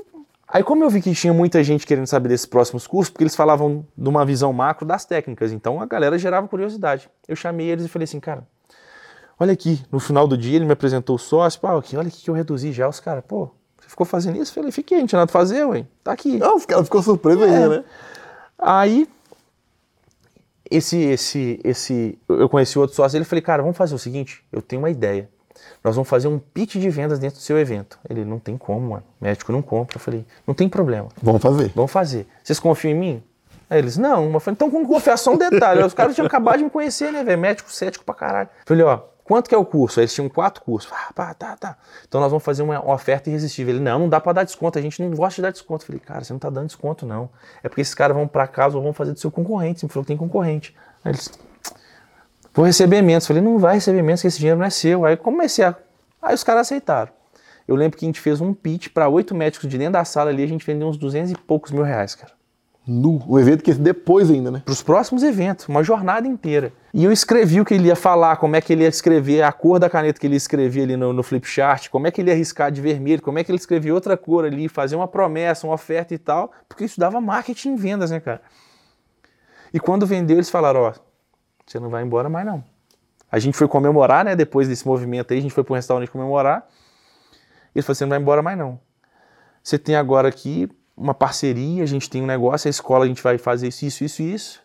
E eu saí daquele final de semana ganhando 30 mil reais. Exatamente o que eu tinha deixado para trás na empresa de consultoria. Você voltou a ganhar. Eu voltei a ganhar uma semana depois, mano. Eu dei um passo de fé. E era um negócio que eu tava gostando diferente desse? Eu não sabia. Só que eu sabia que podia ter mais gente dentro daquela sala É que tinha oito, você fez aquilo, mas a gente tivesse 50 lá dentro. e que a gente podia ganhar dinheiro junto. E esses, eu sou muito grato a esses dois caras, Charles e Rover, que são meus sócios até hoje. E a gente fez um movimento gigante. Essa escola tinha cursos quatro vezes no ano com 8, 10 pessoas. A gente começou depois a melhorar, as turmas, as quatro turmas começaram a ter 30, 35 pessoas, e era o limite. Depois a gente estava fazendo um curso por mês, e já teve mês que a gente fez dois cursos. Até o maior congresso vascular, internacional vascular dentro do Brasil, foi a gente que fez. Tinha mil médicos dentro, de um, dentro do, do WTC em São Aí a Paulo. pergunta, você foi médico, Pedro? Não. Não. E olha que massa. Aí vem uma- um fato interessante. Eu sempre fui um cara muito observador. O que, que acontecia dentro dos cursos? Na técnica, os médicos aprendiam em pacientes voluntários a tratar varizes. E como a gente ensinava marketing e, e vendas dentro das turmas, a gente perguntava quanto que esses caras ganhavam. Eu vi que ao decorrer dos anos, os médicos estavam ganhando cada vez menos. Mas por quê? Porque era o governo PT. Os caras estavam abrindo faculdade de medicina, ah, a reviria. Ah, tá, entendi. Então tava formando mais gente, Aí o preço caía porque tinha muita demanda. tinha muita demanda. Eu falei, cara, isso aqui vai virar uma loucura, vai ser igual advogado daqui a pouco, mano. Porque o que, por que, que aconteceu? Porque tem muito advogado, muito profissional, É de normal, vai, vai, vai descer. Eu falei, cara, se existe demanda e existe uma oportunidade e o médico precisa ganhar mais, será que a gente não consegue desenhar alguma coisa? E eu fiquei um ano pensando em um projeto, mano. Eu falei, eu preciso ajudar esses pilares. E aí, eu chamei a Dom Cabral e, e o Sebrae para me Foi ajudar. só nas grandes também. É, mas a gente tinha, pô, a gente tava ganhando É, dinheiro, você dava tava já com um network foda também, né? É. E eu, eu chamei esses caras para desenvolver um projeto para mim. Eles falaram, cara, vamos fazer uma franquia vascular, onde você vai colocar um médico para trabalhar para você, ou na verdade você vai vender essas franquias para os médicos e seu paciente vai vir do mercado. Eu falei, irmão, como é que eu vou vender para o cara uma franquia se ele pode montar uma clínica? Ele não sabe marketing, vendas, gestão, finanças, ele não sabe nada. Eu vou entregar para ele as mesmas dores, a franquia vai quebrar. Eu falei, cara, a gente não vai fazer isso não. E aí eu continuei estudando e estava chegando um movimento interessante no Brasil, que estavam chegando os apps, Uber, 99, que tanto de aplicativo. Airbnb, tava chegando tudo. Eu falei, cara, olha que louco. O motorista do Uber não sabe para onde que ele vai. Ele não sabe quanto que é, mas ele tá ali presente e leva o cara no destino dele. E onde que fica a inteligência do Uber? Não que o, a- o motorista não seja inteligente, mas onde fica a parte de desenvolvimento? Fica no escritório, em algum lugar do mundo. Onde o time de marketing tá lá, o time de vendas tá lá, o time de tudo tá ali. E eu entendi que aquilo ali era um centro de serviço compartilhado. E a gente montou uma clínica com um centro de serviço compartilhado aqui em Belo Horizonte, onde a gente tinha clínicas espalhadas no Brasil, que a gente ia desenvolver isso através de tudo sair desse centro. Então aqui tinha marketing, vendas, finanças, eh, estoque, compras, jurídico, tudo saía uma daqui. startup então, né, cara? A gente criou uma startup e era uma ideia de startup. Só que agora a gente, a gente teve a ideia de criar isso aqui em Belo Horizonte e ter as clínicas em alguns lugares, só que a gente precisava vender a ideia da clínica para alguns médicos. Então a gente decidiu ligar para os nossos melhores médicos. E três doidos aceitaram, cara. Três doidos aceitaram ser doido, nossos sócios nas clínicas e eu ia coordenar tudo através de Belo Horizonte. Porque eu já estava ali, eu já tinha aprendido marketing digital. Isso, lá atrás, qual que era a minha grande dor? A galera fazia curso para vender na internet. Érico Rocha, quando o Érico Rocha surgiu era essa época, mas ninguém falava de vender curso online para fazer presencialmente. Então minha dor era gigante de achar médico que tinha interesse disso. Eu falei, pô, eu posso usar marketing digital para trazer paciente. E aí, só para vocês terem uma ideia, 87, 89% da população adulta brasileira tem varizes. E varizes não é aquilo negócio feio que a gente acha. Então, pô, tem os vasinhos, tem as dores, É são normal, todo mundo- todo todo mundo- mundo todo tem. mundo tem. Então, o mercado era gigante para explorar. E eu precisava capacitar o médico cada vez mais, porque se eu colocasse uma unidade ia vender muito. Então, três doidos acreditaram na gente. E aí a gente ia montar três unidades. Eu decidi montar ao mesmo tempo. Cada, cada sócio ali, cada um de nós três colocou 50 mil reais, a gente ia montar uma clínica enxuta e eu ia virar tudo no braço. Então a gente abriu, a gente a nossa ideia é abrir clínica em São Paulo, capital, em São, São José, do lado de Florianópolis, na região metropolitana de Florianópolis ali, e em Medianeira, no oeste do Paraná, entre Foz do Iguaçu e Cascavel, irmão. Medianeira é uma cidade de 30 mil habitantes. Eu falei, irmão, vai dar merda. É, porque não tem Vai público colocar dinheiro lá não. não tem público. São José é a região metropolitana de Florianópolis ali, tem de, de, de, de, de Floripa tem um milhão de habitantes, pô, mas São Paulo vai estourar. E como é que foi a lógica? A gente abriu primeiro São José. E o negócio se mostrou interessante. São Paulo, a gente marcava 20 pacientes no dia e comparecia um. Não virava. E em 30 dias, o conselho médico se revoltou contra a gente e os sócios pediram para fechar. Então eu tinha colocado 50, na, essa unidade foi um pouquinho mais cara, foram 70 mil. O sócio colocou 70 mil e a gente decidiu fechar no primeiro mês. Então já tomei o primeiro baque. O primeiro prejuízo já foi ali. E minha última unidade a inaugurar foi em Medianeira, a cidade que eu menos acreditava, irmão. 30 mil habitantes. 30 mil habitantes. Só pra vocês terem ideia de tanto que era enxuto, eu fazia, eu gerava lead no Facebook, eu ligava para marcar os pacientes, eu era o cara que ia visitar as obras, eu era o cara que alugava a sala, eu era o cara que pintava a parede se precisasse, cara, eu desenhava com os marceneiros que, como é que ia ficar o layout da sala. Então era o cara que fazia tudo, irmão. Tudo. E se você tá aí com preguiça de fazer alguma coisa, acha que você precisa ter o ambiente perfeito, lembra de novo. A estratégia vem antes da estrutura. Eu queria montar algo enxuto que funcionasse. Beleza? E quando foi inaugurar a Medianeira? São Paulo já tinha dado uma cagada. O outro Já tá estava vendo. fechado São Paulo. Enquanto isso aqui foi inaugurar, isso aqui já estava fechado.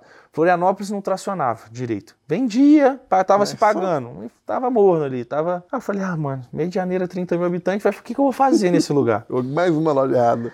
E aí, pra você ter ideia, a gente acabou de limpar a sala às três e meia da manhã. Montar os móveis e limpar a sala às três e meia da manhã. E a primeira consulta começava às nove. Cara, eu tava um bagaço. Fui pro hotel, dormi, tomei banho e voltei. E na hora que eu liguei pro meu sócio, que ia, o cara que ia atender na clínica, ele morava em Cascavel. Ele falou, e de Cascavel a Medianeira é uma hora e meia e tal. Ele falou, Pedro, tô acabando de tomar banho e vou pra clínica. Cara, era oito e meia, a primeira consulta era nove horas. Falei, ah, vai dar cagada, mano. Já tá premeditado mesmo. Aí o que, que eu fiz? Eu tinha um cara que trabalhava comigo, ele chama Marcel, um cara que pô, foi muito importante da minha história também. E eu deixei o Marcel na clínica, fomos nós dois juntos. Na hora que eu descobri que o cara ia atrasar, eu falei, ô Marcel, você segura a onda aí, cara, eu tô passando meio mal. Não tá passando mal, não, tava. Puto por É, dentro. falei, cara- Chateado. Quando os pacientes começaram a chegar, irmão, esse- o- o- os pacientes estavam chegando em casa havaiana com, com grampo e camisa de político furada. Eu falei, ah, mano. Marcel, segura a onda aí, os caras vão atrás, já vai atrasar, você contorna tudo aí. E, mano, eu vou pro hotel. Tô dor de cabeça e tal. E, cara, eu fui pro hotel, continuei fazendo umas coisas, dei uma cochilada e acordei com meu telefone tocando, era 11h30 da manhã. Marcel. Eu falei, velho. Deu merda, vou atender, né? Ele falou, Pedro, eu tô apavorado. Já pensei, se você tá apavorado e não colocou um centavo, imaginei eu. Imaginei eu. Ele falou, tô apavorado. Entrou um cara de com um capacete aqui no. Com um capacete na mão aqui no, no, na clínica, e esse cara vem de banco, tá? Ele era ex-funcionário de banco, ex-atendente de banco. Entrou um cara com um capacete aqui na mão e eu tô com 80 mil reais em dinheiro aqui na clínica. Eu falei, o quê, mano? 80 mil reais em dinheiro. Eu falei, como 11 assim? da manhã. Ele, os pacientes fecharam o procedimento tudo, mano. Tamo com 80 mil reais, só que tem um cara aqui, mano. O que, que eu faço? Falei, irmão, se ele te roubar, deixa roubar. Só conta quanto tem, que só pra, eu só preciso saber se deu certo. Já, cara, mano, falei, virou, velho. Voltei pra clínica, um negócio lotado, paciente fechando, aí o cara já ligando, fechando procedimento, já chamando o parente pra fechar também. Eu falei, meu Deus. Deu velho. certo. Deu certo. E, cara. O aí- cara não roubou, não, né? Era só zoeira. né? não, o cara tava ali com um capacete. Na cidade interior, os caras se deslocam de moto. É, muito, normal, muito moto, né, cara? E aí, eu lembro que isso aí, a gente, a primeira clínica a gente inaugurou em outubro. Em dezembro eu fiz uma reflexão. O negócio é bom. A gente tinha fechado uma clínica, inauguramos em outubro, a primeira clínica fechou em São Paulo, Florianópolis, a gente desfez a sociedade com o sócio médico que estava lá e a clínica estava fechada nesse período, mas, pô, eu sabia que ele era uma cidade boa, porque mesmo com o cara não atendendo bem, estava se pagando, e Medianeira se pagou. E aí eu falei o seguinte, em dezembro, tudo a gente tinha aberto entre outubro e, não, é, outubro e novembro. Em dezembro eu estava em, em Gramado com minha família, eu comecei a refletir, falei, cara, como é que eu faço esse negócio dar certo? Aí eu comecei, porra, velho, eu já sei a resposta. Eu tenho 33% da chance, de, de chance de dar certo nesse negócio. Porque eu abro uma, e a cada três que eu abro, uma funciona. Sabe o que eu vou fazer? Eu vou meter o louco, mano. Eu vou abrir unidade no Brasil inteiro agora. Eu Pra- tenho 33% de chance de dar certo. Eu só tenho que otimizar esse resultado. No ano seguinte, eu abri uma nova unidade por mês, cara. Uma nova unidade por mês. Com recurso próprio, eu não tinha salário, cara. Eu trabalhei essa época do meu negócio, eu não tinha um centavo de distribuição de lucro, eu não tinha salário, reinvestindo 100% do dinheiro que a gente ganhava. A gente fez história na saúde desse jeito, cara. Bombou, explodiu a empresa. A gente começou a, pra você ter ideia, a gente tinha, época que a gente tinha 16 clínicas em 8 e 9 estados. Eu estava abrindo clínica na, na última cidade, no Piauí, lá em cima, e abrindo clínica em Medianeira. Então, eu viajava o Brasil. Eu lembro que quando eu fui casar, eu lembro poucos dias no ano que eu tinha visto minha esposa. Porque eu estava rodando o Brasil, cara. Eu tava cumprindo com o meu objetivo. Trabalhando mais ainda, mais ainda, com o negócio dando certo. Quando E- você chegou a abrir quantas lojas? Quantas empresas depois A gente chegou a ter 18 clínicas. 18 clínicas. É um número grande, né? Pelo, Em pelo 12, em 12 estados, cara. Então, absurdo. E, pô, esse negócio me deu uma projeção legal como empresário. Deu me uma levou, boa é, também, né? me levou a Endeavor. Não me deu muita grana, cara. Até ali ele não tinha me dado muita grana, mas me deu uma visibilidade legal. Eu vivia com a grana da escola ainda. Ah, tá. Porque eu tinha a educação. Eu sempre falo que minha, minha base é educação e saúde, né? E veio daí. E ele não me, ele, eu nunca tirei um centavo desse negócio até essa época, porque eu reinvestia 100% da grana. Mas é um negócio que me deu visibilidade, me levou a Endeavor, por exemplo, que é pô, os maiores empresários e os maiores negócios do Brasil e do mundo estão dentro da Endeavor, pô. Então ele melhorou meu nível de relacionamento, meu network. Eu tava sentando com os maiores empresários do Brasil, né, cara? E ali eu desenvolvi como empresário muito, cara. Eu falo que esse negócio foi um MBA para mim, cara. E era um MBA por semana, porque eu tava vivendo a diversidade que o Brasil é gigante, cara. Então, pô, você tem problema com a vigilância sanitária em Belo Horizonte? Imagina em o São... Brasil. É, em São Paulo é diferente, irmão. E no Piauí é diferente, as regras são diferentes, o Brasil é um, é um mundo. E ali eu descobri algumas coisas interessantes. A gente vai falar de marketing, a turma gosta. Por exemplo, eu descobri que a renda da, da, população brasileira ela muda muito de, em relação à capital e interior, para o nosso negócio de saúde. Pensa aqui, Mike, você tem algum parente que mora no interior? Tem, eu sou do interior, sou diamantina. Você é diamantina. Pensa um parente sua, uma tia, avó, tem alguma, alguma galera assim mais velha, acima de 60 tem, anos que mora lá? Tem. Ela tem uma reservinha financeira, não tem? Um pouquinho tem. Beleza. E pensa na mesma parente, assim, o mesmo parente mora na capital. Tem não. Reserva financeira? Tem não. Então, o maior aprendizado que eu tive nesse momento foi isso que a galera do interior tem uma reserva financeira e a saúde é para eles guardam esse dinheiro para a saúde. É e verdade. eu era da saúde. Cara, é verdade. Então eu tava ali para atender. Então meu fluxo de pagamento no interior, ele era maravilhoso. Quando eu ia para a capital era tudo parcelado. Então aqui eu recebia a vista, aqui eu recebia nunca parcelado. Na minha vida, é verdade. E a galera do, da capital eu comecei a perceber por um padrão que elas vivem por Eu status. tenho ideia agora de vender negócio para o interior aqui, hein? Vive por status, mano. Você, a sua tia avó nunca pensou em ter um Apple Watch. E às vezes você tem e nem olha a hora, mano. Você colocou X mil O reais meu no tem dois dias que não vê bateria. Não tem bateria, mas você coloca, por quê? Porque é status, você tem um carro, você tem que trocar, tem o carro do ano, você compra. E é tudo financiado, irmão. Então a galera. Aqui já o, o hábito de consumo já é de financiamento e os caras estão tudo alavancados. No interior tá todo mundo. Você chega na casa da sua tia avó, tem seis anos que ela não pinta a parede, irmão. Então que é verdade, cara. Sim, sim. Você fala assim. Aonde você vai no shopping comprar roupa pra ela? Não vai, nunca foi, mano. Nem quer ir. É compra na lojinha ali, a 15, 20 reais a blusinha que ela usa e ela guarda o dinheirinho dela. Por menos que ela ganhe, ela tem o dinheirinho. Então esse era meu público. E eu descobri que no interior meu negócio funcionava melhor. Eu Você descobri usou que um marketing muito- bem, bem diferente, né, cara? E tem uma estratégia de marketing que aí, que é, isso pode mudar o jogo do cara que tá do outro lado. Olha que massa. Eu sempre falo isso nas minhas palestras, meus eventos, que a galera acha que, pô, como é que eu entro numa cidade? Porque eu era um player entrando, por exemplo, Parnaíba no Piauí, a última cidade, no litoral do Piauí, irmão. É lá em cima. E como é que eu levo um negócio de saúde que era consolidado em uma cidade, por exemplo, Belo Horizonte, pro Piauí? Quais são as desconfianças? Pô, de onde veio? Será que esses caras vão pegar meu dinheiro e vão embora? Será que vai dar continuidade no, trata- continuidade no tratamento? Então eu levantava todas as objeções que tinham. O que, que eu comecei a validar? A gente que está muito nessa bolha do digital acredita que só isso aqui funciona. Mas quando eu rodava Facebook, tráfego nessas, nessas, nessas cidades, Você viu outro, outro mundo, né? era outro mundo, mas eles tinham as mesmas ob- objeções. E aí sabe o que eu comecei a perceber? Eu desenvolvi uma estratégia, irmão. Você acredita que as mídias tradicionais têm peso? A Globo. Tem demais. Eu acredito que tem. Ainda, ó, tem hoje tem muito E ainda. tem muito, irmão. Se você sair na Globo, sua tia, de, sua avó de diamantina vai falar assim: o Mike agora venceu. Ele Tá tá, na. Globo. Seu canal pode dar mais visualização que o Jornal da Globo, irmão. Mas o dia que você estiver lá, você venceu. Agora você não venceu ainda não. Pra ela é isso. Se ela perguntar o que, que você É faz, verdade, porque fala. interior fica muito televisão, o tempo todo não para. Tá, tá almoçando, tá ligado? Aí sabe que qual qual que era a minha estratégia? Eu chegava numa cidade tipo Diamantina e eu falava assim, cara, eu preciso sair na televisão. Ah, cara, você ia pra rádio, eu já entendi já. Rádio e televisão. Só que pensa o seguinte, eu não faço isso não. Aí eu pegava o seguinte, aparecer na, em Diamantina na televisão é caro, mas mais pra dentro tem Mendanha, tem umas cidades ali pra dentro ali, que a Globo, cara, é baratíssimo estar na Globo. Aí sabe o que eu fazia? Eu falava o seguinte, eu chegava na Globo local e falava assim, ó, ô gestor da Globo, esse é o Mike, né? Ô Mike, eu queria fechar um contrato aqui pra aparecer só na sua cidade, cara. Cidade aqui de 20 mil habitantes. O cara fala, mano, o cara é retardado. Já me vendia achando que eu era retardado. Aí o cara, beleza.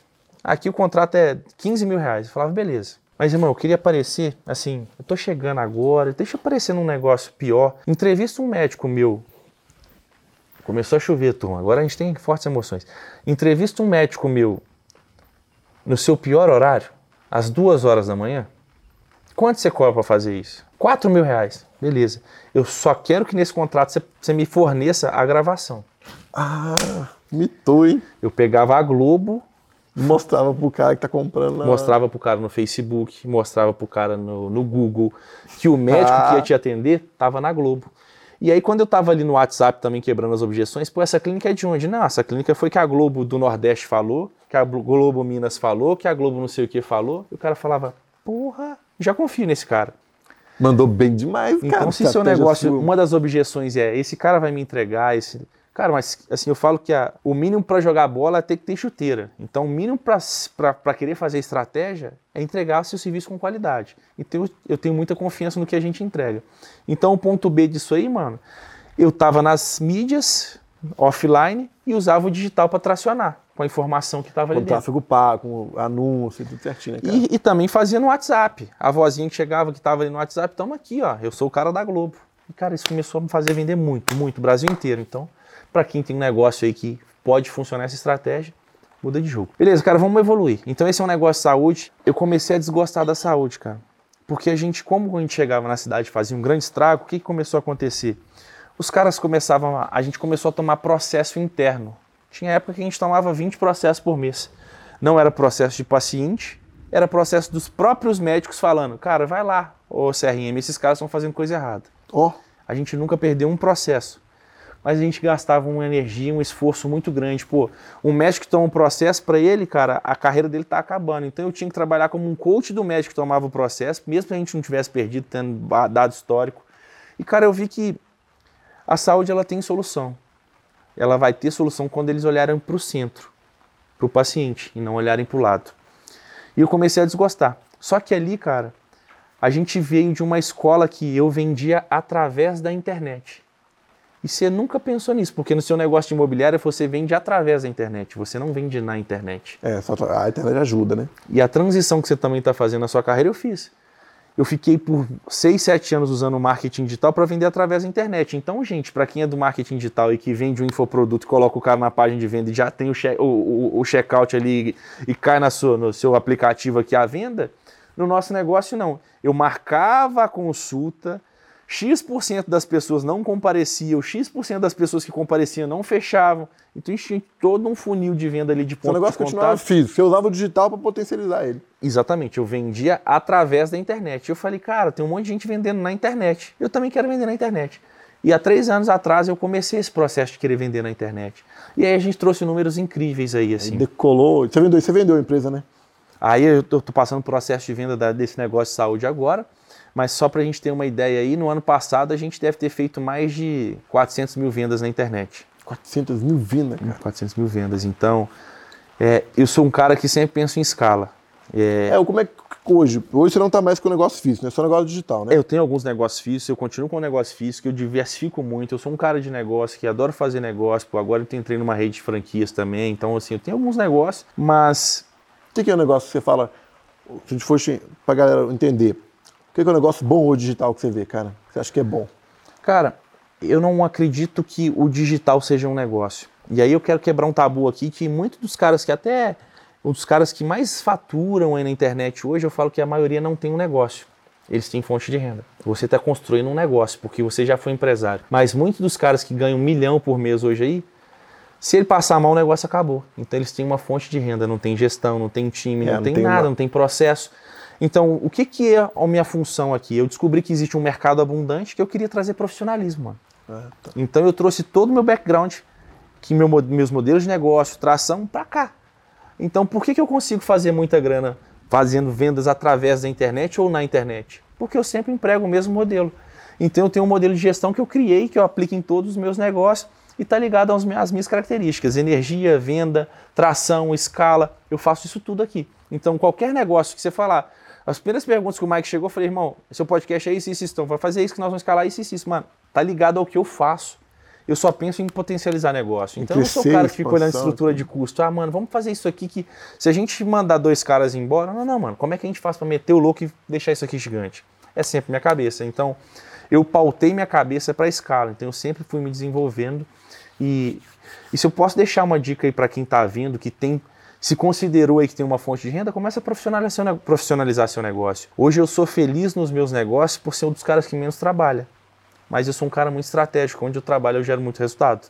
Você vai é, com foco, né? Você não faz com aleatório, foco. de qualquer jeito. Né? E eu tenho no meu time pessoas muito melhores do que eu. É isso é legal a gente falar, cara. Porque, igual você vê, a sua empresa, você foi, mas você, você mesmo não era capacitado para poder treinar aquelas não. pessoas, né? Hoje já pensa totalmente diferente, né? Você já pensa em colocar pessoas de muita capacidade, até melhores que você, né? Eu, eu percebi que existe um papo aí que, é, que eu, eu chamo é, é, um, é um papo de coach. Você tem que, pô, você tem que equiparar suas habilidades. Pô, Mike, como empresário, então você tem que saber vender, você tem que saber gerir, você tem que saber fazer financeiro, você equipara suas habilidades. Se você é um bom vendedor, beleza, você é um bom vendedor, mas vai estudar finanças. Cara, e eu ia aplicar isso na minha vida. Eu escutei esse papo por um tempo. E eu falava, irmão, eu descobri nessa hora o que era procrastinação, coisa que eu não fazia na minha vida. Porque quando eu ia pagar um boleto, mano, eu pagava às vezes duas vezes o mesmo boleto e deixava de pagar o outro. Porque, mano, eu sou um cara muito acelerado. Isso tende a ser desorganizado, entendeu? E eu falava, cara, eu odeio fazer finanças. E quando eu contratei um gestor financeiro. Sua vida mudou. Minha vida mudou, porque em vez de eu abrir uma unidade, eu consegui abrir duas, porque eu estava focado em fazer o que eu sei fazer. E aí eu descobri que tudo que a gente foca expande. Toda vez que a gente. Tem muita gente que está fazendo um tanto de coisa ao mesmo tempo. Não funciona, irmão. Aí os caras falam, mas aí você está falando e você tem um monte de empresa. Cara, em todas as empresas eu tenho líderes, eu tenho pessoas melhores do que CEO, eu. Um gestor, tudo E tudo eu sou separado. um cara estratégico. Às vezes eu estou ali para fazer um relacionamento, para empregar o meu modelo, mas eu desenvolvi um modelo de gestão que, por exemplo, se eu chego nesse negócio que já existe, eu emprego meu modelo de gestão e a gente começa a otimizar o negócio. Então é ponto de melhoria. Então, cara, em vez de você querer ter um monte de negócio, pensa quantas oportunidades tem dentro do seu negócio hoje e quanto impacto você pode trazer positivamente se você tivesse focado aqui. E a gente estava conversando sobre isso. O podcast começou com uma história de, às vezes, lazer. Você tinha seus negócios, hoje você está empregando mais tempo. Mas pensa se você tivesse totalmente, a totalidade do seu tempo, por conta seu horário integral, pensando aqui. Cara, então a vida é feita de decisão. Então a minha decisão é de todo dia fazer o meu melhor. E é de evolução. Então, é, dentro do, da, da, minha vida, eu sempre. Um dos meus grandes pilares é performance, né, cara? Eu sou um cara que prioriza o corpo, prioriza a alimentação, prioriza o estilo de vida. Então, o tempo inteiro eu tô emprega, é, é, tá, está impregnado em mim performance e velocidade. Na vida pessoal, no meu relacionamento, no meu trabalho, no minha, minha, meu relacionamento interpessoal com meus amigos. Então, sempre eu tenho essa de, pô, performance, escala, esporte. Então, minha vida é isso. Então, eu sempre gostei dessa agitação. Então, os meus negócios refletem a minha vida, que reflete a minha alimentação, o meu estilo de vida. Então, eu, eu busquei um equilíbrio. E aí eu acredito que existe um equilíbrio de vida, onde o seu emocional está bem resolvido. É legal de falar disso. Eu, eu gosto de sempre perguntar para as pessoas que a gente bate o papo aqui no podcast, é para definir sucesso, cara. Porque hoje já tem um cara realizado com muitas coisas boas, né, cara? Legal. E o pessoal vê muito sucesso como financeiro, só grana e tudo, né? Sucesso nesse momento era ter um telhado aqui, né? É, nesse momento pra gente tá chovendo aqui, é um telhado. Não, não tá nem não, a gente tá aqui Vambora. e bora. Improvisando. No final Hoje... desse podcast a gente vai estar tá ensopado. a gente vai estar... Tá- a cama tá mandando, né, editor? Hoje, assim, se a gente fosse definir, cara, sucesso para você, o que, que é sucesso, Pedro? Cara, eu acredito que existem níveis de sucesso de acordo com a sua evolução. É a mesma coisa que a galera fala o seguinte, Antes de definir sucesso, eu quero pegar uma palavra que para mim ela é usada de uma maneira muito pejorativa hoje, que é propósito. O cara sempre usa e fala assim, cara, você descobriu o que é seu propósito de vida para você trabalhar? E fica um monte de cara refletindo, olhando para o céu, falando, ah, mano, para mim, meu propósito no começo era colocar comida dentro da minha boca. Depois era ganhar dinheiro, não era resolver problema de ninguém. E depois que eu ganhei dinheiro, consegui consolidar a minha vida, pô, porque eu queria olhar para a vida das pessoas e ajudar o próximo. E para mim, sucesso depende do momento. Pô, às vezes sucesso hoje para mim é ter mais tempo de qualidade de estar com a minha filha, brincando no tapetinho dela. Só que se perguntasse pro Pedro de dois anos atrás. Sucesso era grande. Eu sou um cavalo para trabalhar, irmão. Você falar assim, você vai ficar num tapetinho brincando com a sua filha e falar, quem é o idiota que tá falando isso para mim, mano? Eu não sou esse cara. Então, depende do seu momento de vida e projeta isso para você. Então, assim, eu sempre falo que eu sei onde eu quero chegar e eu tenho essa visão de clareza. E eu sempre falo que a clareza ela gera performance. Eu sou um cara de performance e eu sempre estudei isso. Eu falo, clareza ela gera performance. Quando você tem clareza da meta que você tem que alcançar no seu negócio, o que, que você faz? Eu já sei o alvo. Eu sei o alvo. E vou. Então eu tenho isso na minha vida pessoal, na minha vida de relacionamento. Então, por exemplo, nesse momento, a gente decidiu fazer algo novo, que é fazer um evento. E eu sabia que eu ia ter que passar É por legal, uma- vamos falar disso pra galera desse evento que vai rolar agora. Vamos falar. Mas eu decidi que eu, que eu ia fazer esse evento e eu tinha que fazer essa escolha, mas teria que ter algumas renúncias. Cara, minha filha tem oito meses. Cada dia para ela é um dia novo. Só que decidindo fazer esse evento, é algo novo que eu estou fazendo e é grande e grandioso, que são dois pilares que eu posso falar que eu sempre pauto meus negócios, eu teria que empregar uma energia muito diferente aqui. E eu teria que abrir mão de alguns momentos com a minha família. A primeira coisa que eu fiz foi conversar com minha esposa. Falei, amor, eu vou viver um sprint de performance agora em relação ao trabalho. Cara, um diálogo muito franco em relação a você consegue segurar a onda? Pra você estar tranquilo? Vamos junto nessa? Vai ser legal construir isso junto? A gente vai impactar. Só me tô junto. Bora. Então não tenho briga. Então, por exemplo, você falou, Pedro, é difícil marcar com você um horário. Cara, eu tô empregado em fazer isso aqui, irmão. Eu sou um cavalo. Se me colocar para aqui, eu vou reto, reto, reto até eu chegar. E aí, assim, dois pilares. Por que, que eu falei que é grande e grandioso? Eu me envolvo todos os meus negócios. Eu tenho hoje, é, no ano passado, só para vocês terem ideia, eu tinha mais de 20 empresas, mais de 800 colaboradores. Eu decidi regredir isso, vendi algumas empresas, fechei outras para dedicar à minha família. E hoje, e sempre, eu, eu decidi que eu sou um empresário que pauto. Eu tenho dois valores, dois princípios, assim. Eu pauto meus negócios em dois pilares: negócios grandes e grandiosos. Negócios grandes que têm potencial de impacto, que sempre tá, pô, é um negócio que vai fazer é, Vai alcançar o Brasil inteiro. o Brasil inteiro, vai estar em um monte de lugar, tem pro- princípio de escala que está na minha veia, mas o grandioso é que vai impactar vidas, que vai mexer com ecossistemas, que não vai ser sobre, só sobre o Pedro, vai ser sobre as famílias, vai ser sobre o impacto na, na ponta. Então, por que, que eu decidi criar esse evento, que é o que você falou? Tem dois grandes pilares que mudaram a minha vida, né? Educação e empreendedorismo. Eu acredito nisso muito, cara. Todos os dias eu busco me desenvolver nesses dois pilares.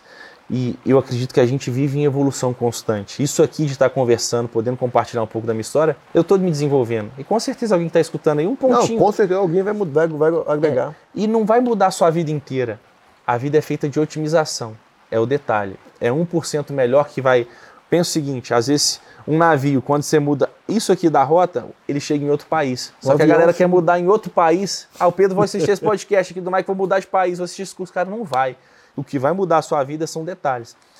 E aí eu decidi criar algo grande e grandioso, de novo, que era um evento, que é esse evento, chama Brasil Business Conference, que vai acontecer em dezembro desse ano, né? No dia 3, 4 e 5, 5 de, de dezembro. dezembro de 2021. E eu decidi chamar uma galera de amigos. Todos os palestrantes são amigos pessoais e pessoas que me ajudam nos meus negócios, que ajudam a performar os meus negócios. Então, gente que eu aconselho e que sou aconselhado. Pessoas que me ajudam a desenvolver tanto todos os meus, os meus lados aí da vida.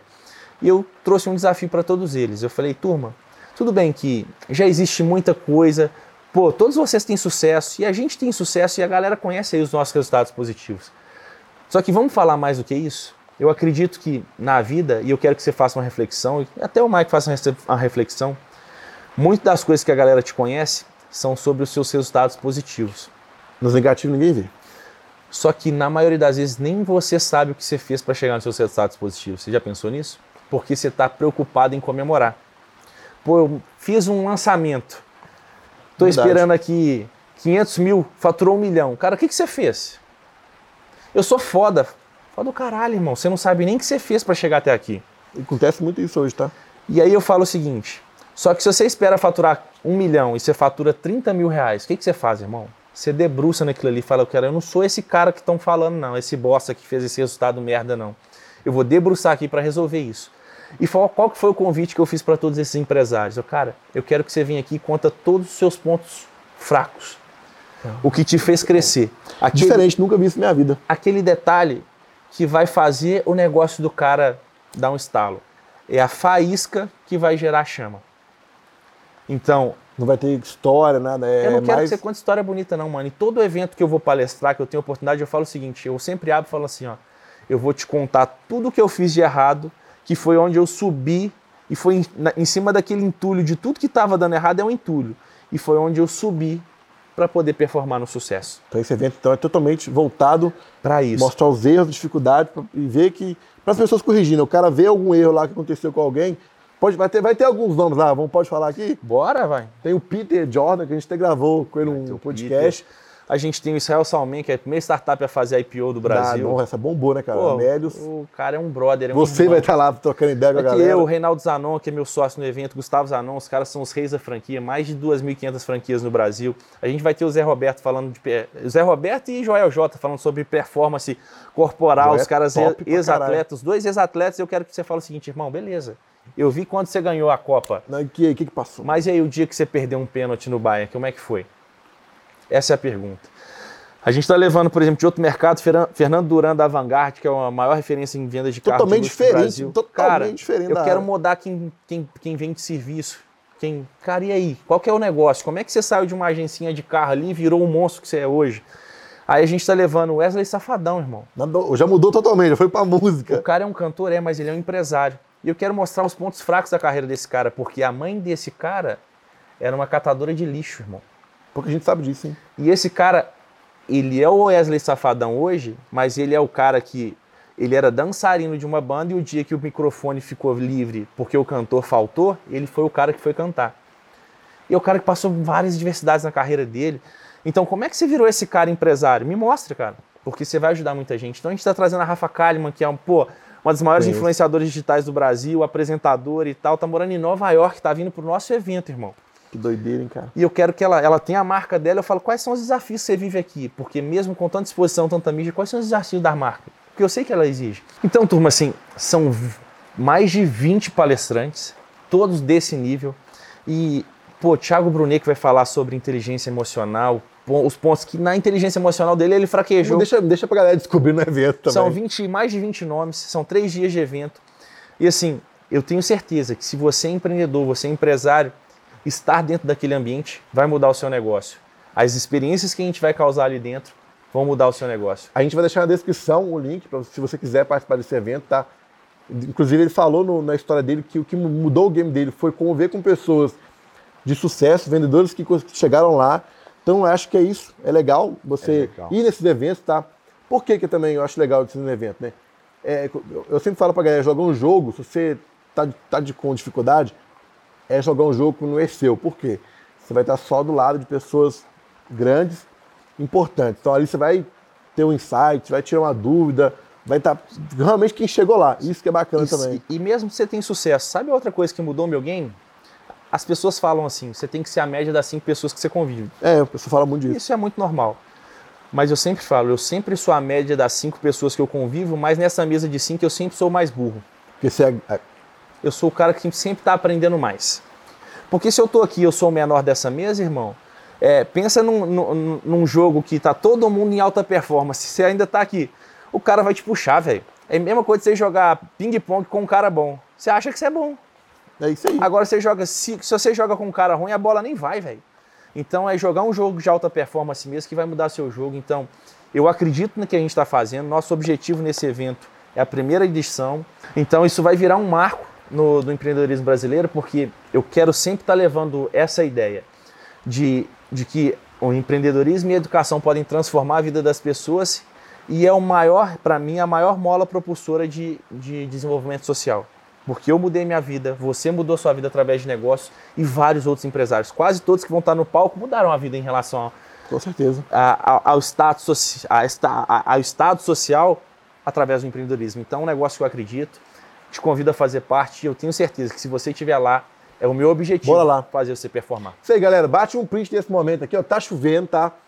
Primeiro podcast, primeiro foi a estreia, tá? Primeiro podcast, primeiro podcast nosso, na chuva e no aniversário do, do, do- do- do- do convidado aqui. Bate um print desse momento aqui, ó. Vamos subir na régua. Agora ele já falou que vai fazer um na neve Da neve. e um no deserto. É o primeiro, é o primeiro, é inédito. Bate um print desse momento aqui, eu reposto, a gente marca a gente lá no Instagram.